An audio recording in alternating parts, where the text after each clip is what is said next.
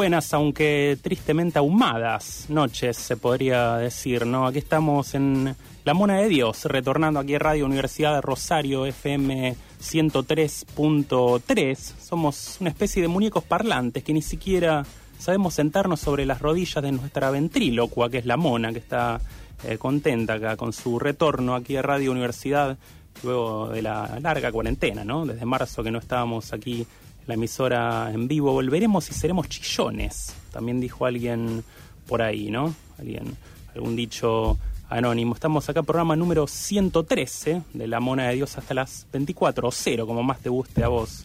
Eh, te acompañamos aquí en Radio Universidad y aquí estamos una especie de triángulo equidistante, se podría decir, manteniendo la distancia. Yo traje el metro para medir justo. Equilátero, querrás decir. Equidistante, ¿no? A la misma distancia. yo te diría, sí, yo te diría que este es un triángulo rectángulo. el término.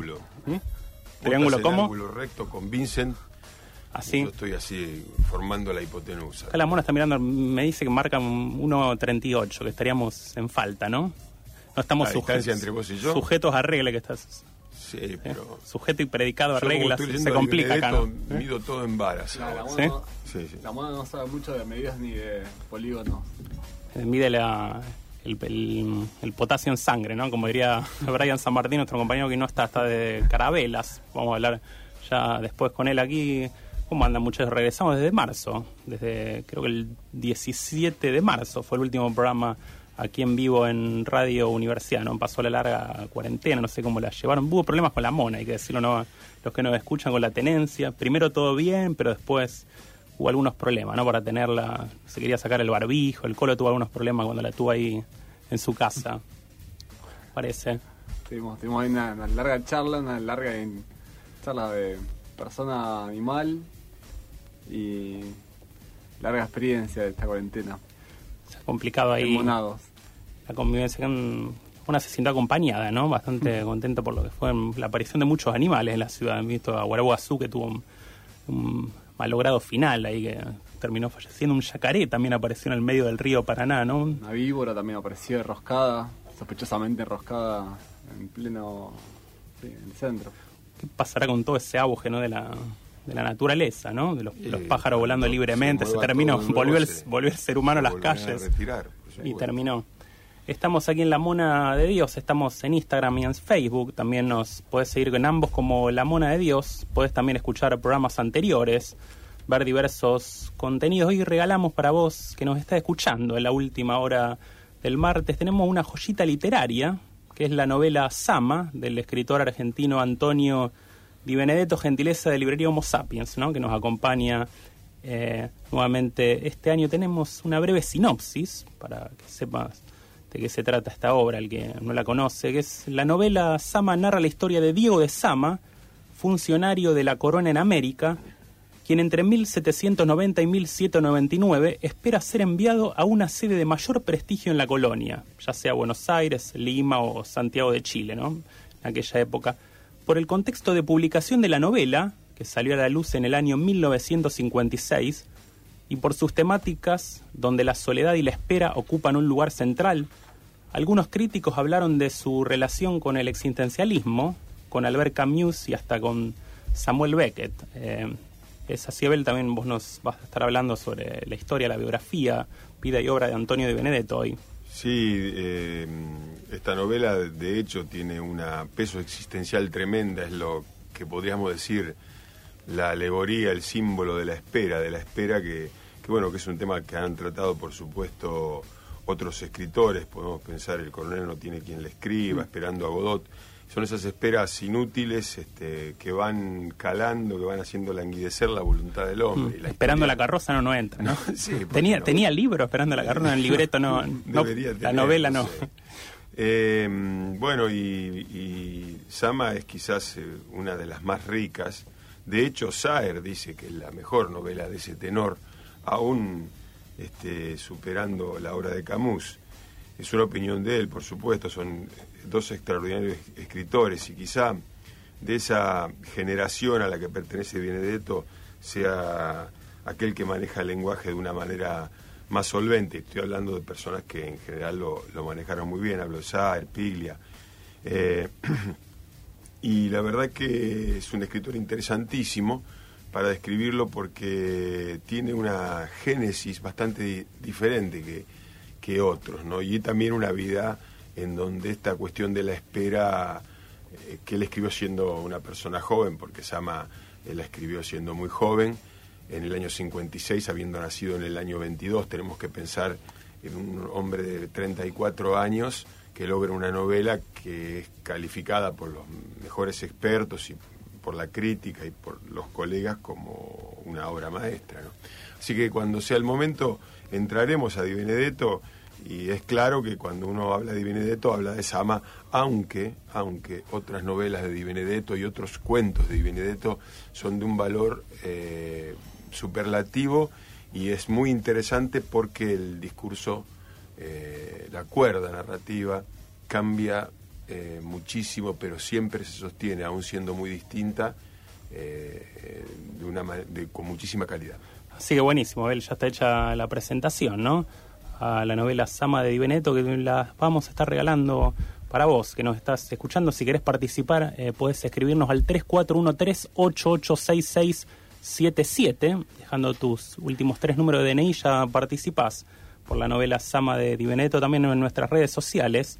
Por ejemplo, en Facebook eh, participaba Camila Celie, eh, Franco Castillo, Cristian Pedersoli, Ángeles Rixo, Leticia Rovira, Bruno Genovese, Mar Ortiz, Juan Bruera y Franco Facendini. Ahí ya hay varios anotados y anotadas, ¿no? Que se prenden ahí por el libro, los sorteamos en el último bloque de La Mona de Dios. Y hoy, 16 de junio, hay que decir que se cumplen 65 años ya del fatídico bombardeo cívico-militar, ¿no? A Plaza de Mayo, que tuvo el objetivo de derrocar al gobierno democrático, ¿no? De Juan Domingo Perón, elegido por el pueblo allá por 1945, aquel nefasto bombardeo que acabó con la vida de 308 personas, según algunos cálculos, algunos dicen alrededor de 350, y hoy casi como una horrorosa evocación, ¿no? Se sobrevolaron varios, sobrevolaron, mejor dicho, varios aviones, no sé han escuchado sobre Rosario hoy, finalmente parece que era en alusión al 20 de junio, algunos preparativos. Y no solamente sobrevolaron, sino que le hicieron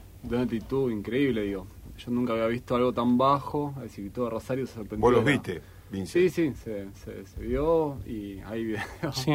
Se grabó videos, digo, pero ay, volaron súper bajo, súper bajo. Hubo por gente la que zona se del que río o por el centro. Y yo vivo más en zona sur y por allá pasaron. Y yo tengo gente que vive en el centro también y que los vio. Pero Yo fue, estaba estru- justo un estruendo, digo. por. Peatonal Córdoba. Hasta Dicen que hubo gente que hizo cuerpo a tierra, ¿no? Yo en momentos Sí, no, sentí que parecía la, la película Relato Salvaje, que se venía el, el avión Dicen- encima, dicen que lo vieron, a uno- lo vieron a un piloto con un WhatsApp, mandando un WhatsApp. Se, se pasaron ¿Sí? tan bajo que lo vieron, sí, WhatsAppeando. Dicen que volverían supuestamente, no si arriba Alberto Fernández, ¿no? nuestro presidente, el fin de semana. eh, eran, dicen que era ya estaba preparado, ¿no? Según algunos informes del aeropuerto de Rosario. Así que recordamos también, eh, aunque no, pasó de los fatídicos bombardeos de 1956 y no, no bombardeen Buenos Aires, también no bombardeen, eh, diría Charlie García, ¿no? A quien escuchamos ahora está Esteban Fofano en controles.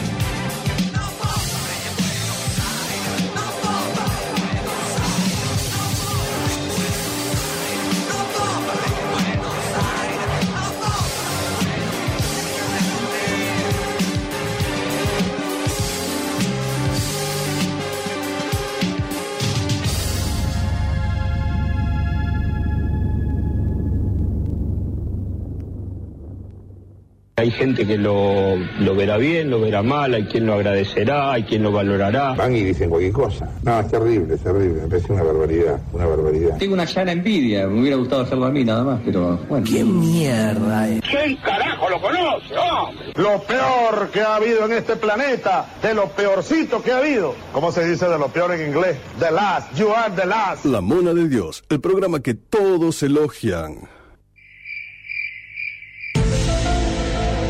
Como especie, buscamos señales de otros planetas.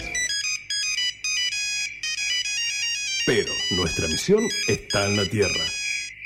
Contáctese al 3413-886677, la señal de la Mona de Dios en Radio Universidad. Aunque se ahogue en una sopa de letras, la Mona de Dios se sumerge en el mundo de la literatura de la mano de Bel Barat.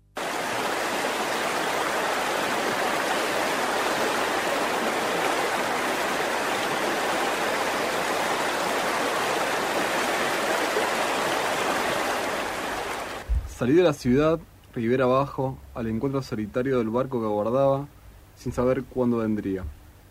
Llegué hasta el muelle viejo, esa construcción inexplicable, puesto que la ciudad y su puerto siempre estuvieron de donde están, un cuarto de lobo abajo. Entreverada entre sus palos, se menea la porción de agua de río, entre ellos recae. Con su pequeña ola y sus remolinos sin salida, iba y venía, con precisión, un mono muerto, todavía completo y no, no descompuesto. El agua, ante el bosque, fue siempre una invitación al viaje, que él no hizo hasta ser mono, sino caber de mono.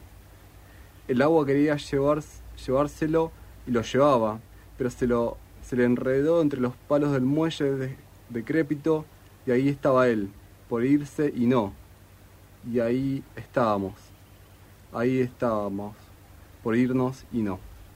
Y así comienza Sama, el libro de Di Benedetto, el más conocido. Sí, y, todo es este, simbología, todo representa un deseo trunco, que es el deseo de, de este Diego de Sama, de abandonar el lugar que le es inhóspito, que le es refractario, y de no poder hacerlo. Y entiendo también que esa condición de este mono muerto, una imagen muy potente, muy poderosa, La mona se le pianta un lagrimón Sí, acá, que no escuche que no los escuche, oídos. Por ¿no? favor, sáquenla. Eh, que todavía está entero, que todavía está. todavía conserva la condición de mono, eh, intacta. Es como que comienza la novela en donde todavía observamos a un Diego de Sama que, que mantiene un cierto orgullo y una cierta pretensión de progreso, que para él sería abandonar ese lugar, que seguramente es Asunción de Paraguay, poder ir a una metrópoli más importante y poder reencontrarse con su familia, cosa que eh, no va a ocurrir, no es que me adelante en, eh, en la trama del libro, sino que lo digo porque en realidad el disfrute del libro es eh, el lenguaje, primero, el lenguaje, las, las escenas, en segundo lugar, y todo lo que es, como decía, simbología. Es un lenguaje florido, un lenguaje que se podría calificar de arcaico, pero en realidad es un lenguaje eh, di Benedetto que resuena como tal y que Piglia me parece que lo dice muy bien. Él dice que hay tres libros que se hermanan en cuanto al tratamiento de historias que ocurren en los tiempos de la colonia. Uno es El río de las congojas, de Libertad de Mitrópolis, De que hablamos acá que aquí el año hablamos pasado. y que también construía un lenguaje arcaico que no tiene nada que ver con este, pero que era también eh, musical y creíble, eh, con otros recursos. Y otro es eh, El Entenado, de Juan José Saer, y este libro forma esa trilogía que nombra a Di Benedetto como literatura de la época de la colonia.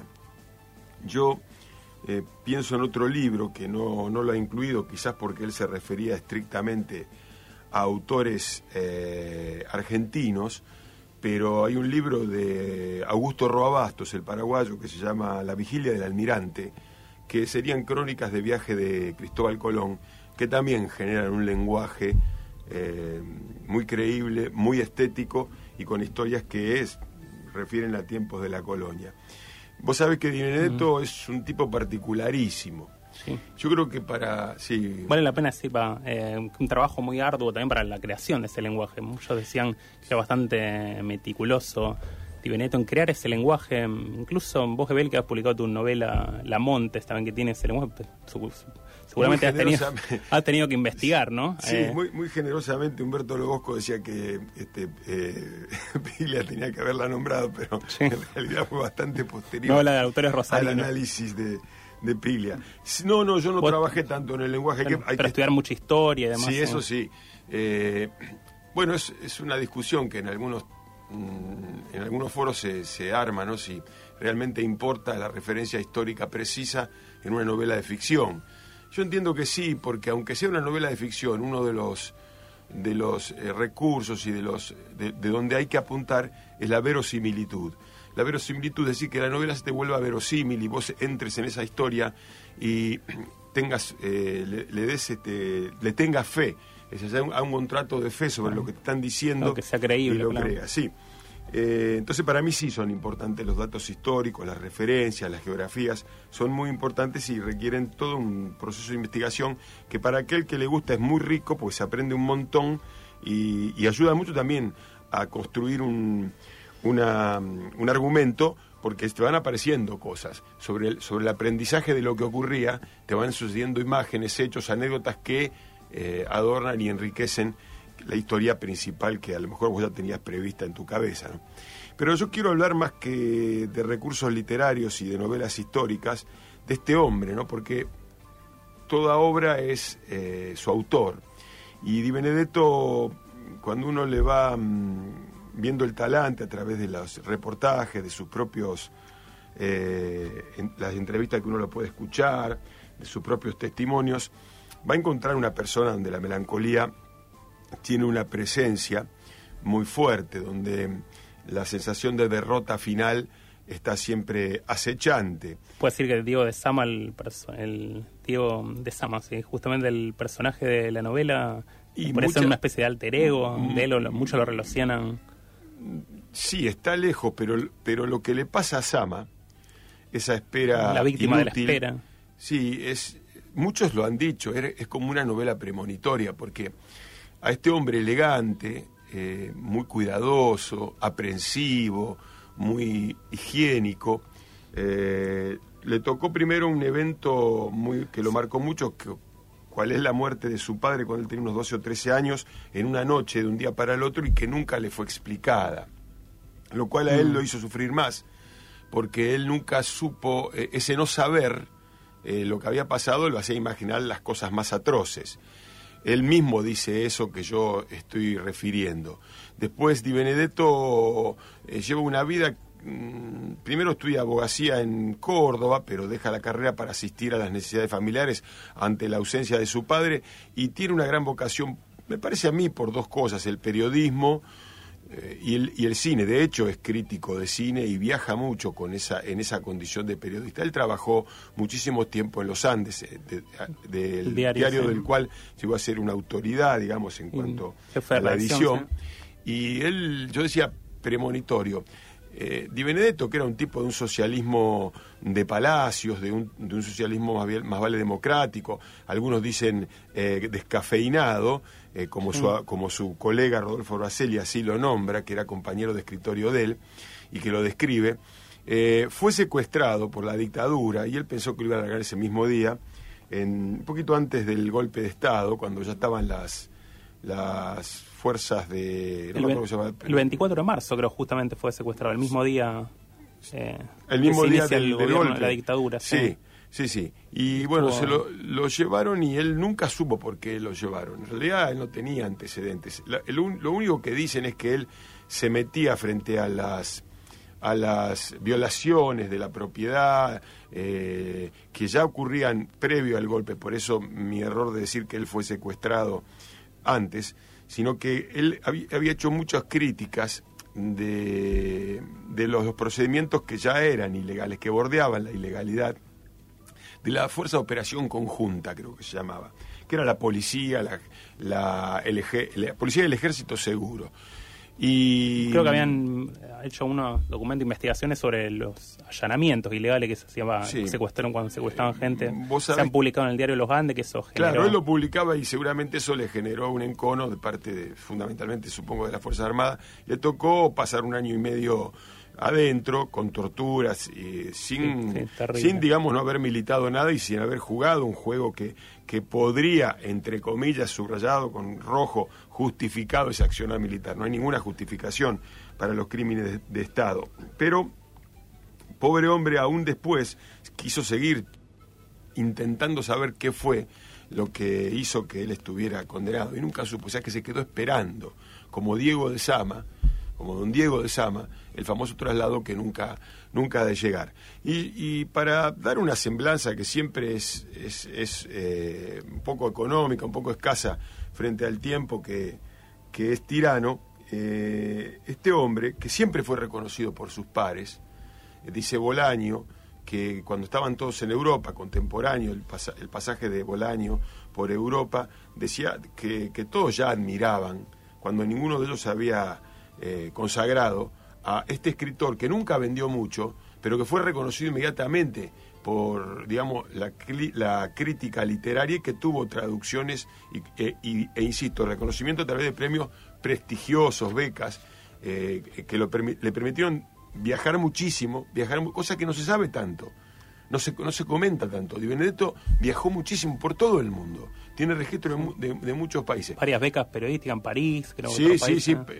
Estuvo en todas las capitales occidentales de Europa, pero a su vez viajó al Oriente, viajó a los países de Centroamérica, anduvo por Sudamérica, visitó los lugares que él había descrito sin haberlos visto para, para confirmar de alguna manera que era como él los había registrado, particularmente en la novela Sama. Pero hay algo que para mí em- es importante subrayarlo y, y no olvidarse de cuando uno va a abordar a este escritor, para mí eh, excepcional, extraordinario en la historia de, la literatura argentina, que es el cambio de cuerda, que es el cambio de registro discursivo eh, cuando aborda los cuentos o cuando cambia la novela eh, que estamos leyendo.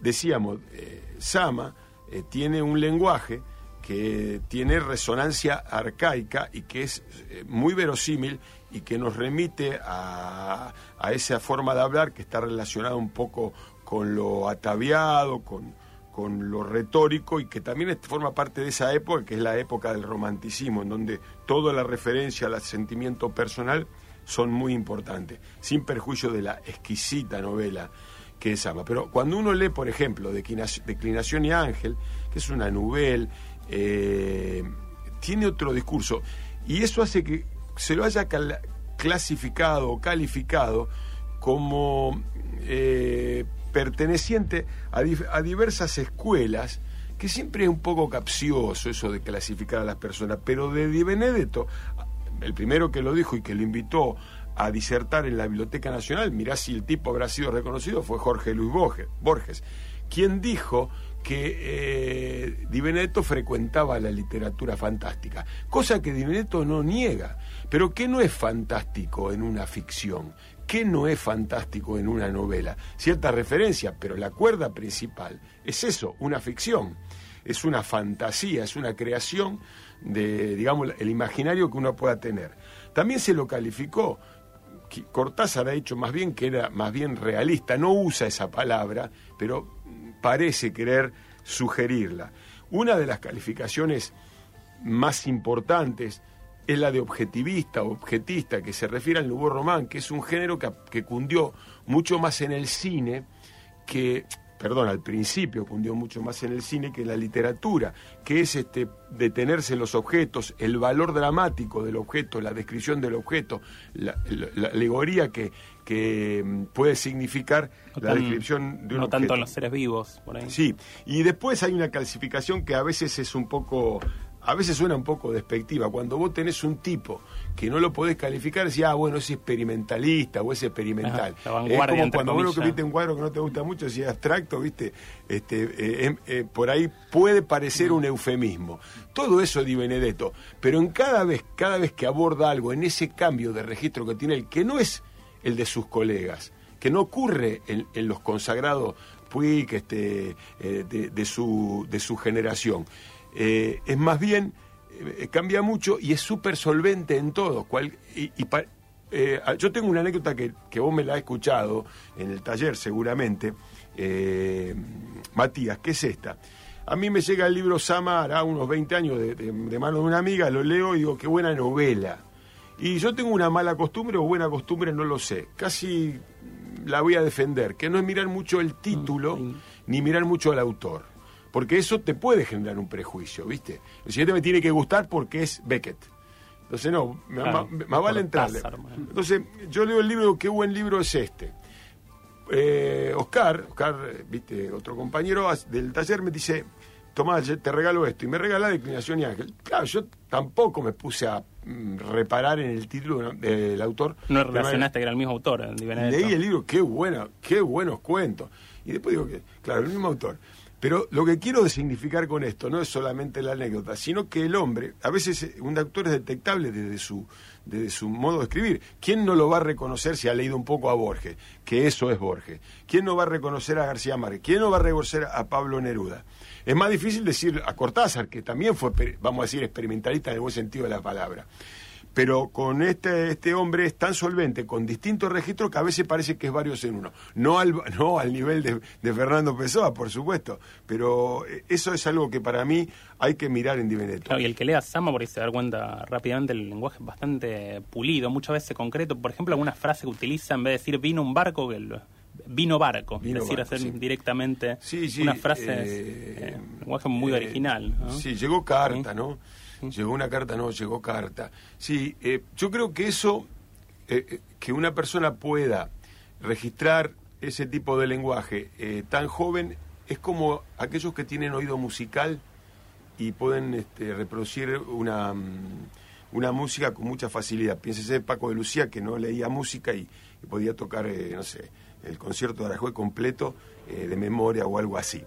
Este hombre tiene, se ve que tiene una, mm, una condición innata, un talento natural para generar desde el lenguaje un ambiente que es eh, extraordinario. Y yo para ir un poco ya Y él incluso no conoce, según cuentan, no, no conocía a Asunción eh, antes de hacer la novela Sama y después creo que va con su madre, ¿no? Y dijo que, que eran los lugares tal cual se lo había imaginado él para Sí. escribir el, el libro. A- a- aquel que pueda, es muy lindo escuchar a Di Benedetto hablando. Tenemos ahora justamente un audio, va a haber porque- una entrevista sobre Ah, Sama. bueno, Está buena. porque él, eh, depende qué entrevista, pero cuando él se suelta, es un hombre tímido, retraído, muy melancólico. De pocas palabras, de- ¿no? sí, y, generalmente no hay, hay, hay cero efusión, eh, mu- muchísima reflexión en el modo de expresarse. Eh, te decía que, mm, que cuando uno lo ve y el hombre está suelto, son esas personas que tienen una capacidad eh, expresiva en, eh, en su discurso, de transmitir la idea eh, extraordinaria y sobre todo muy elegante, naturalmente. Vos lo escuchás a Dolina, es otra de las personas que lo puede hacer, que naturalmente desde un, lenguaje coloquial... Y mezclar la filosofía con el barrio, ¿no? Sí, Se puede pero tiene, tiene una, precisión eh, de, expre- de expresión que es envidiable. Y en Di Benedetto, desde el lado de la elegancia, ¿no? Desde el lado de la elegancia, porque Di Benedetto básicamente es elegancia. Lo tiene un montón. Yo, como el tiempo pasa y había escogido varios antes que lo largues a él, eh, voy a leer solamente apenas un, una... Un una- fragmento. Sí, una página, porque en esta página hay un cierto contrapunto de lenguaje eh, con un corolario eh, súper lírico.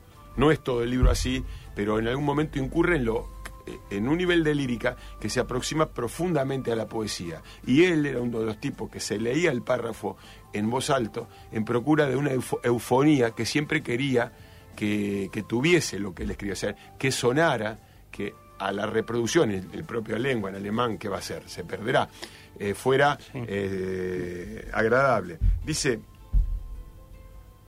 hacia el Plata, después a la mar y hacia España, donde nunca fui más que un nombre anotado en papeles, se extendería un pensamiento, una sensibilidad humana impregnada de mí.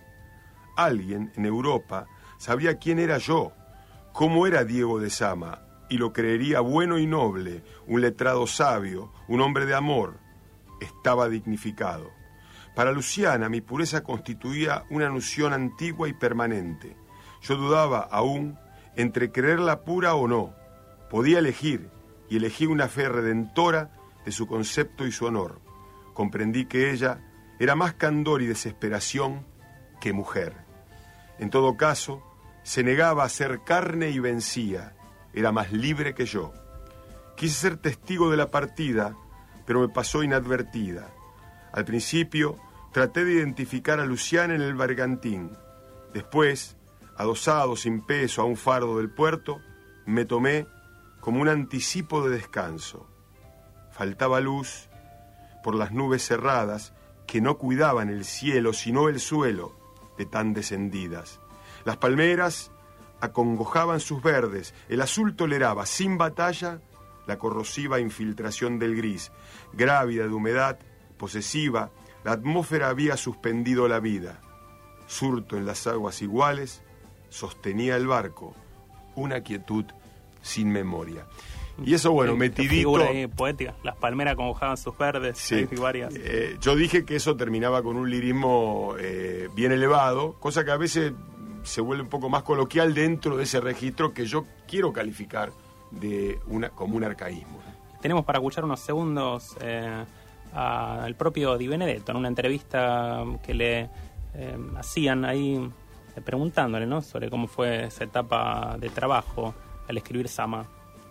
Fama, aparecida en 1956, publicada en España por Planeta, que está, es quizá la novela más difundida y la más conocida de Antonio Di Benedetto. Aparte de eso, esta obra ha sido objeto de toda clase de estudios por los escritores, los críticos, los especialistas y algunos tan notables como Julio Cortázar, por ejemplo, han escrito cosas encomiásticas acerca de esta novela, de la que se dice que es una de las cuatro o cinco mejores que ha producido la Argentina. ¿Es para usted, Zama, su mejor obra? Voy a pensarlo y un día de esto voy a volver a contestar. Una obra que escribió usted muy deprisa, en 30 días de vacaciones. Sí, pero largamente gestada. Usted dijo que esa novela la tenía pensada, pero solamente sabía con, con seguridad cómo iba a terminar y que el resto aconteció de repente mientras Lo que se me ocurrió fue un final. Entonces final. dije, a este final hay que ponerle el adelante. Entonces escribí todo el libro.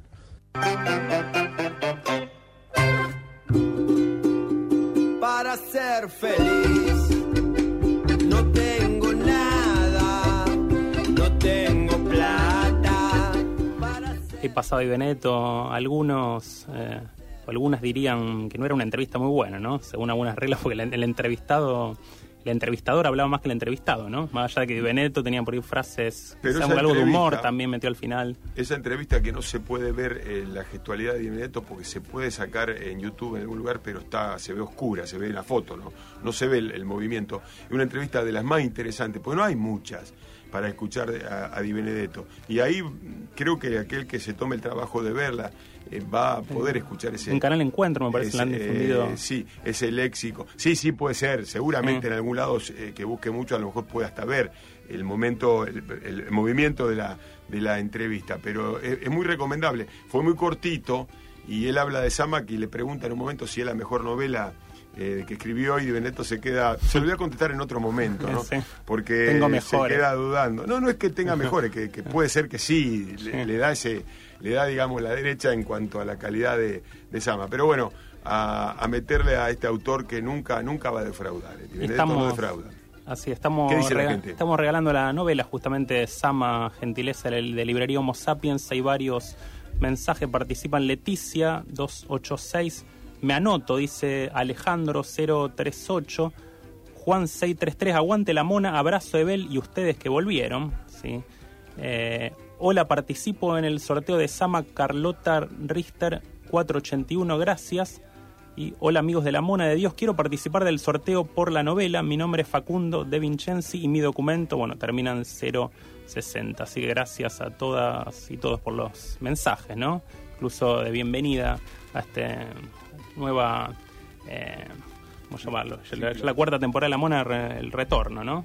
ya. ¿La cuarta en total o la cuarta acá en Radio Es la cuarta en Radio Universidad? Sí, el programa ya. Qué locura, cómo pasa el 113. tiempo. El lado Bueno, del- de la qué cuarta. locura, ¿eh? La parte Bueno. de la cuarta. No hagamos El- programa de cuarta, se los pido Eh, por no. favor. ¿eh? Nos reencontramos en Nos 15 días, quizá con, unos al- 15 con conseguimos. algún autor. O via- O los viajes está complicado para viajar Está ahora, no sé. sí. Mucho alcohol en gel. viajes ¿no? oníricos. De, de cabotaje, quizá. Dale. Eh, bien un Gracias. viaje, después de tanto encierro, un viaje. Un viajecito, qué bueno. ¿eh? Bueno, eh, lo pensamos. Un abrazo a todos. Ahora escuchamos algo de Mercedes Sosa y continuamos luego con La Mona de Dios.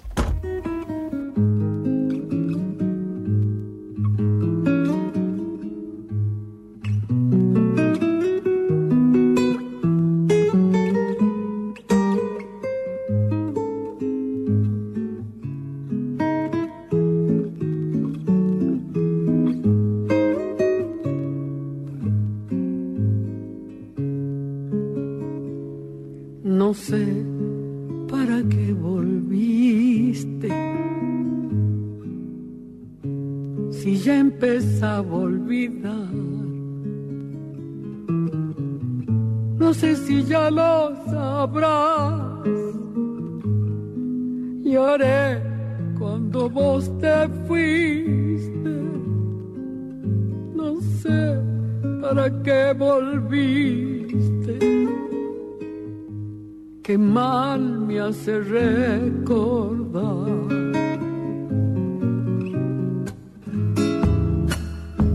La tarde se ha puesto triste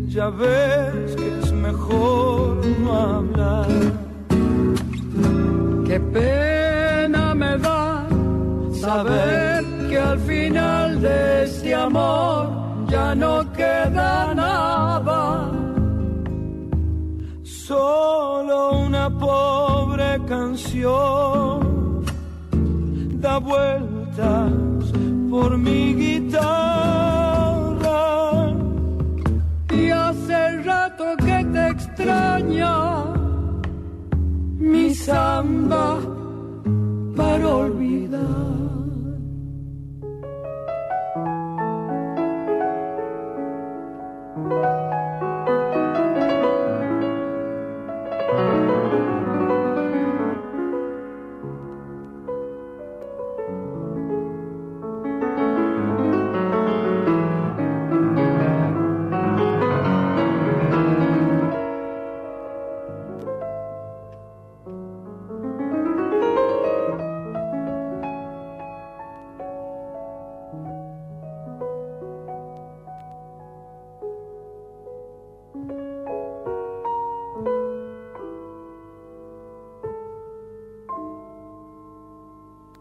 Mi samba vivió conmigo, parte de mi soledad. No sé si ya lo sabrás, mi vida se fue contigo. Contigo, mi amor, contigo. Que mal me hace recordar.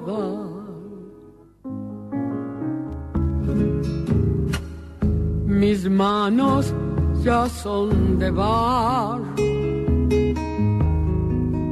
Tanto apretar al dolor. Y ahora que me falta el sol, no sé qué venís buscando.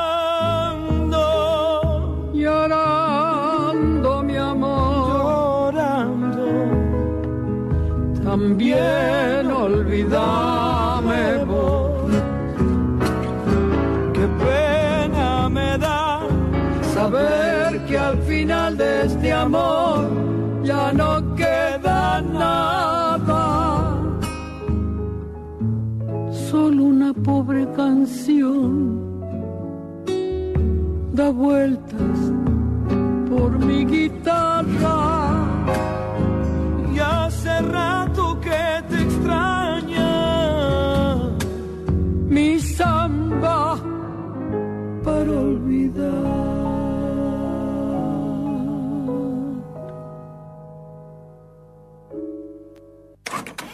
Estamos en comunicación con Gillespie, trompetista argentino, compositor. ¿Qué te hace pensar el nombre La Mona de Dios?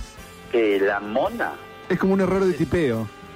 Sí, es interesante, es claro, es, sí, porque la mano, ¿no? Es lo más conocido. La mona de Dios puede ser interesante, ¿no? Porque, bueno, uno imagina a Dios como esa entidad este, superlativa, donde, que, que maneja los hilos del mundo y, de- y de- y del alma humana, ¿no?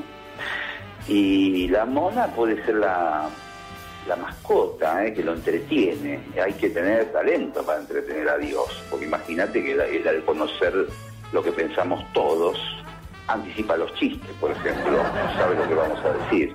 Es un, es un buen guiño, es como, es como el programa que entretiene al Supremo.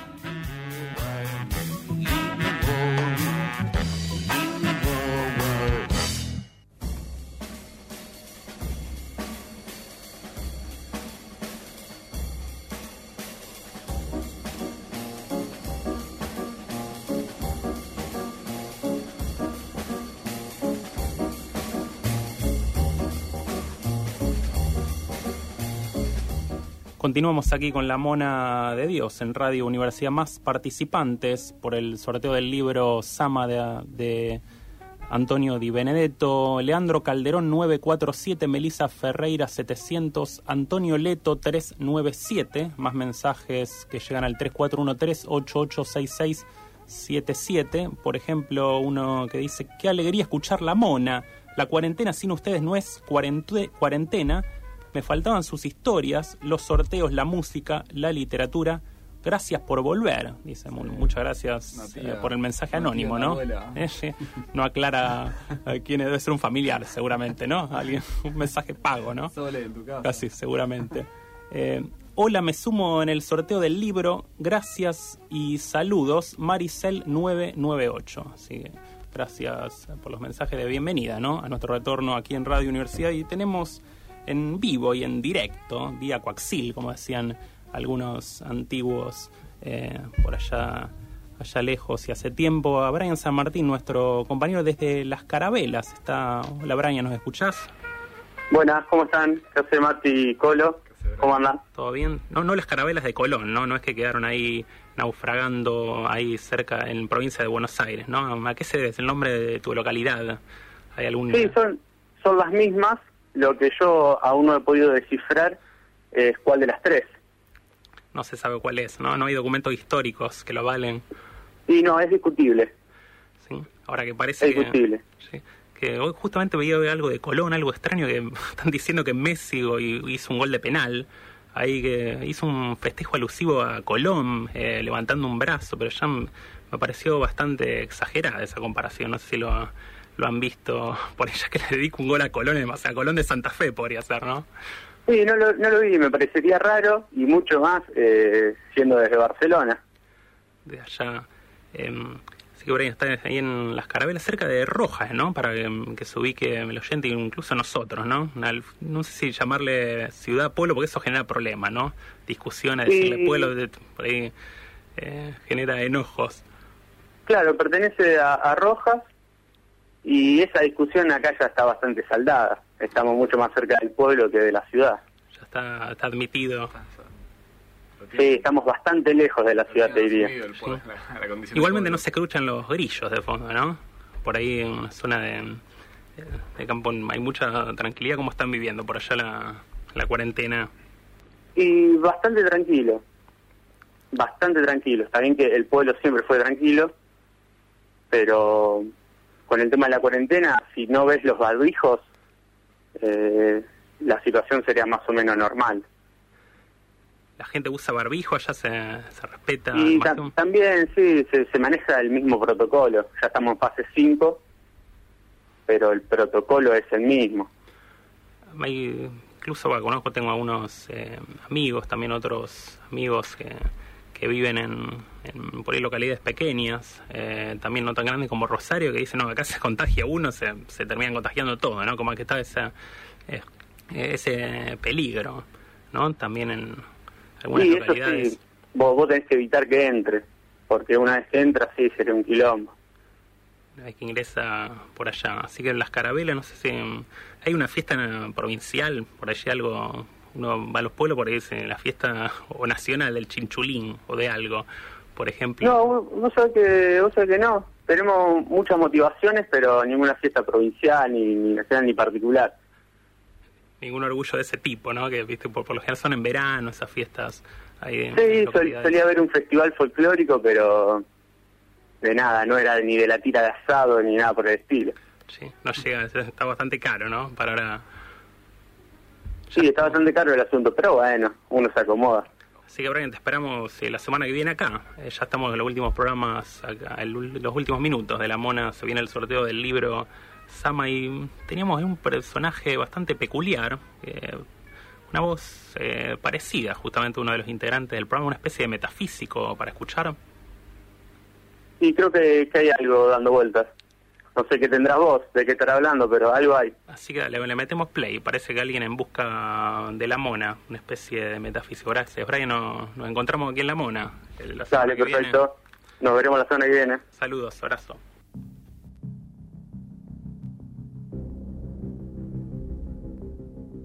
Existe una confusión general en creer que un metafísico es un tipo que hace fitness.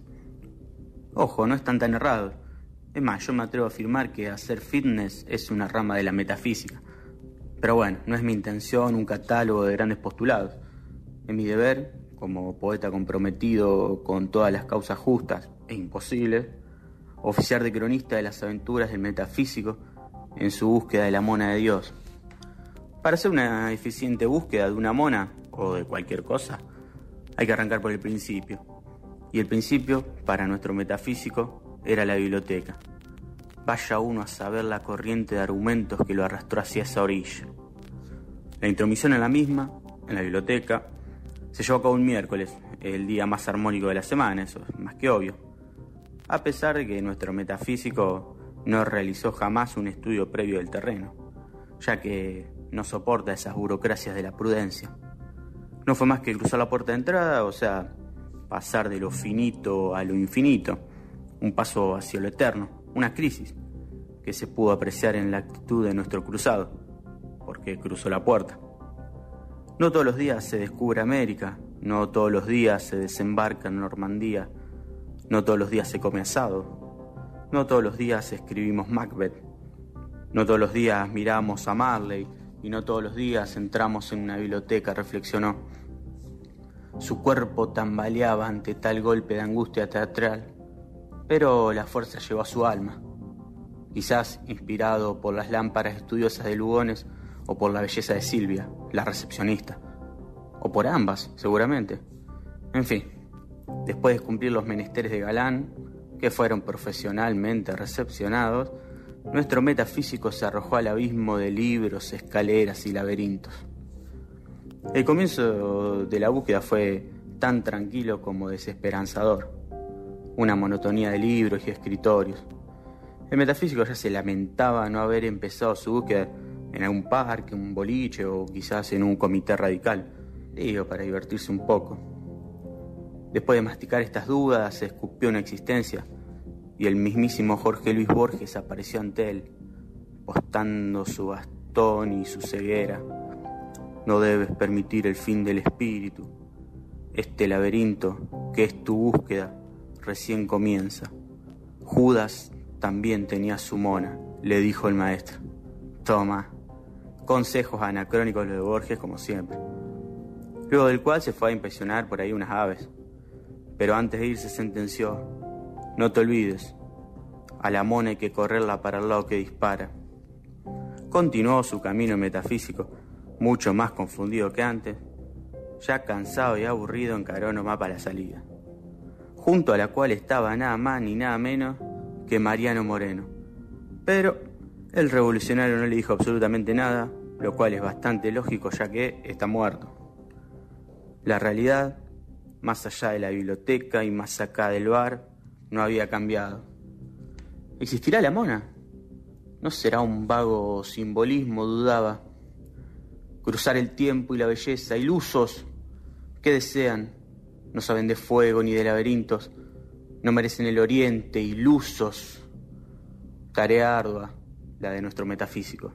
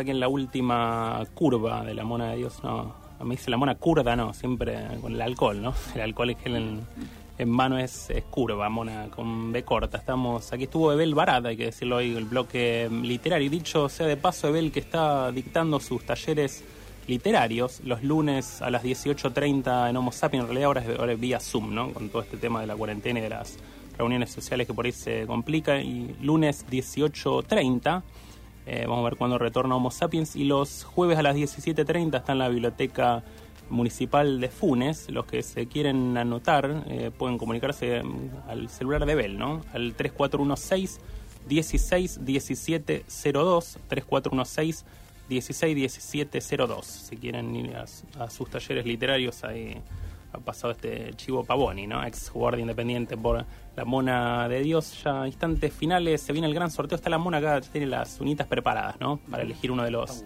papeles. A ver, acá nos pasa uno la Mona eh, ante escribano público. Y el ganador o ganadora es. Vamos a sacar, es eh, Facundo De Vincenzi. Así que Facundo, felicitaciones para él.